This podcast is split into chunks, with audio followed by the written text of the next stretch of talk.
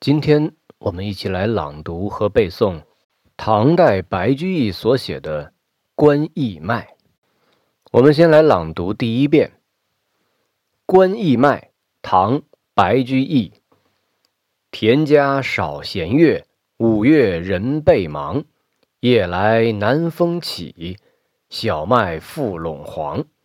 妇姑荷丹时，童稚携壶浆。相随响田去，丁壮在南冈。足蒸暑土气，背灼炎天光。力尽不知热，旦夕夏日长。复有贫妇人，抱子在其旁。右手秉一岁，左臂悬臂筐。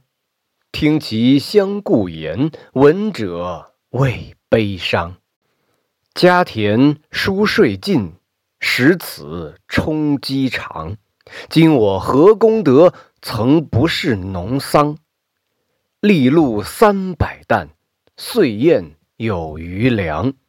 念此思自愧，近日不能忘。下面我们来看一下这首诗的白话译文：田家少闲月。五月人备忙，农家很少有空闲的月份。五月到来，人们更加繁忙。夜来南风起，小麦覆陇黄。夜里刮起了南风，覆盖田垄的小麦已经成熟发黄。妇姑鹤丹时，童稚携胡浆。妇女们担着竹篮盛的饭食。儿童手提壶装的水，相随响田去。丁壮在南冈，相互跟随着到田间送饭。收割小麦的男子都在南冈。足蒸暑土气，背着炎天光。他们双脚受地面的热气熏蒸，脊梁上烤晒着炎热的阳光。力尽不知热，旦夕夏日长。精疲力竭，仿佛不知道天气炎热，只是珍惜夏日天长。复有贫妇人抱子在其旁，又看见一位贫苦的妇女抱着孩子站在割麦者身旁，右手秉一穗，左臂悬臂筐。右手拿着捡着的麦穗，左臂挂着一个破筐。听其相顾言，闻者谓悲伤。听他望着别人说话，听到的人都为他感到悲伤。家田疏税尽，使此充饥肠。因为缴租纳税，家里的田地。已经卖光了，只好拾些麦穗来充填饥肠。今我何功德，曾不是农桑？现在我有什么功劳德行，却不用从事农耕蚕桑？粒露三百担，岁晏有余粮。我一年领取薪俸三百担米。到了年底还有余粮，念此思自愧，近日不能忘。想到这些，我暗自惭愧，整日整夜的念念不忘。下面我们来朗读第二遍《观义脉》，唐·白居易。田家少闲月，五月人倍忙。夜来南风起，小麦覆陇黄。妇姑鹤丹时，童稚携胡浆。相随响田去，丁壮在南冈。足蒸暑土气，背着炎天光。力尽不知热，旦夕夏日长。复有贫妇人抱子在其旁，右手秉一穗。左臂悬臂筐，听其相顾言，闻者谓悲伤。家田疏税尽，使此充饥肠。今我何功德，曾不是农桑？粒露三百担，岁晏有余粮。念此思自愧，近日不能忘。下面我们对这首诗啊做简要的赏析。关义迈是白居易任周至县县尉时，有感于当地人民劳动艰苦、生活贫困所写的一首诗。作品对造成人民贫困之源的繁重租税提出了指责，对于自己无功无德又不能劳动却能丰衣足食而深感愧疚。表现了一个有良心的封建官吏的人道主义精神。这首诗作于唐宪宗元和二年（公元807年），诗人这时候是三十六岁。周至县在今天陕西省西安市西面，县尉在县里主管缉捕盗贼、征收捐税等事。正因为白居易主管此事，所以他对劳动人民在这方面所受的灾难也知道的最清楚。诗人想到自己四体不勤，却饱食禄米，内心十分惭愧，于是直抒其事，表达了对劳动人民的深切同情。全诗分四层，第一层四句交代时间。及其环境气氛，田家少闲月，五月人倍忙。下文要说的事情就发生在人倍忙的五月。这两句总领全篇，而且一开头就流露出了作者对劳动人民的同情。夜来南风起，小麦覆陇黄，一派丰收景象，大画面是应该让人喜悦的。可是谁又能够想到，在这丰收景象下，农民的悲哀呢？第二层八句话，通过具体的一户人家来展现这人备忙的收麦情景。婆婆、儿媳妇儿担着饭篮子，小孙子提着水壶，他们是去给地里干活的男人们送饭的。男人天不亮就下地了。女人起床后先忙家务，而后做饭。小孙子跟着奶奶、妈妈送饭时一起到地里。他们是要在饭后和男人们一道干活的。你看这一家人忙不忙呢？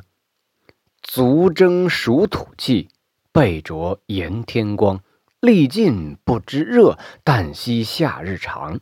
这四句正面描写收麦劳动，他们。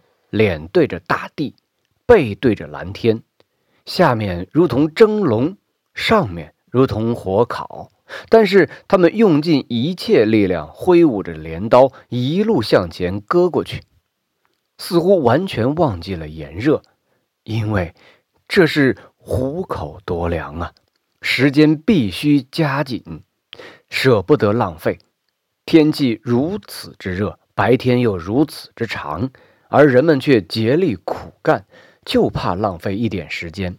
可见人们对即将到手的麦子的珍惜程度。“惜”字在这里用的非常好，是用一种违背人之常情的写法来突出人们此时此地的感情烈度。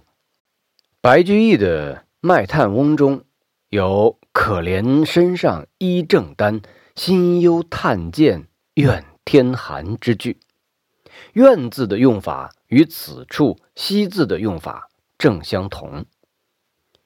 第三层八句，镜头转向一个贫苦的妇人，她被捐税弄得破了产，现在只能以拾麦穗为生。这是比前述何家忙于收麦者更低一个层次的人。你看他的形象。左手抱着一个孩子，臂弯里挂着一个破竹筐，右手在那里捡人家落下的麦穗，这有多么累，而收获又是多么少啊！但有什么办法呢？现在是收麦的时候，还有麦穗可捡。换个别的时候，就只有去沿街乞讨了。而他们家在去年、前年也是有地可种、有麦可收的人家呀，只是后来让捐税弄得走投无路，把家产、土地都折遍了，致使今天落到了这个地步。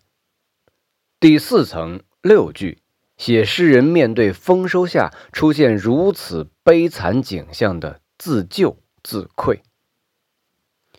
作品的题目叫《观义卖》，而画面上实际出现的除了义卖者之外，还有一个拾麦者，而且作者的关心也恰恰是更偏重在后者身上。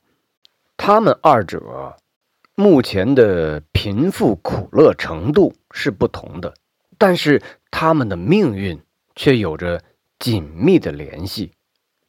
今日凄凉可怜的拾麦穗者，是昨日辛劳忙碌的义卖者，又安知今日辛劳忙碌的义卖者，明日不会沦为凄凉可怜的拾麦者呢？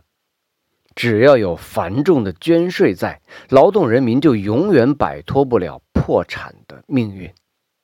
作者在这里对当时害民的赋税制度提出了尖锐批评，对劳动人民所蒙受的苦难寄予了深切的同情，而且不是一般的同情，是进而把自己摆进去，觉得自己和劳动人民的差别太大了，自己。问心有愧，这时的白居易的诗歌确实反映了劳动人民的思想情绪，呼出了劳动人民的声音。这首诗写作上的基本特点是不带任何夸张的，如实的描写现实生活场景。他选取了举家忙碌和凄凉十岁这两个镜头，使之构成了强烈对比。前者虽然苦，虽然累，但他们暂时还是有希望的。至于后者，则完全是断梗浮萍，朝不保夕了。两个场景所表现的场面、气氛、形象、心理都很好。诗人由农民生活的痛苦联想到自己生活的舒适。感到惭愧，内心里久久不能平静。这段抒情文字是全诗的精华所在，它是作者触景生情的产物，表现了诗人对劳动人民的深切同情。白居易写讽喻诗，目的是为歌生民病，愿得天子知。在这首诗中。他以自己切身的感受，把农民和作为朝廷官员的自己做了鲜明的对比，就是希望天子有所感悟。他的手法巧妙而委婉，可谓用心良苦。最后，我们再一起来将这首诗朗读第三遍。《观义卖》，唐·白居易。田家少闲月，五月人倍忙。夜来南风起，小麦覆陇黄。妇姑荷丹石，同至斜湖江。相随响田去，丁壮在南冈。足蒸暑土气，背灼炎天光。历尽不知热，但惜夏日长。复有贫妇人抱子在其旁，右手秉一穗，左臂悬臂筐。听其相顾言，闻者未悲伤。家田疏税尽，使此充饥肠。今我何功德，曾不是农桑？利禄三百担，岁宴有余粮。念此思自愧，近日不能忘。明天我们一起来朗读和背诵的是白居易的另外一首诗《钱塘湖春行》。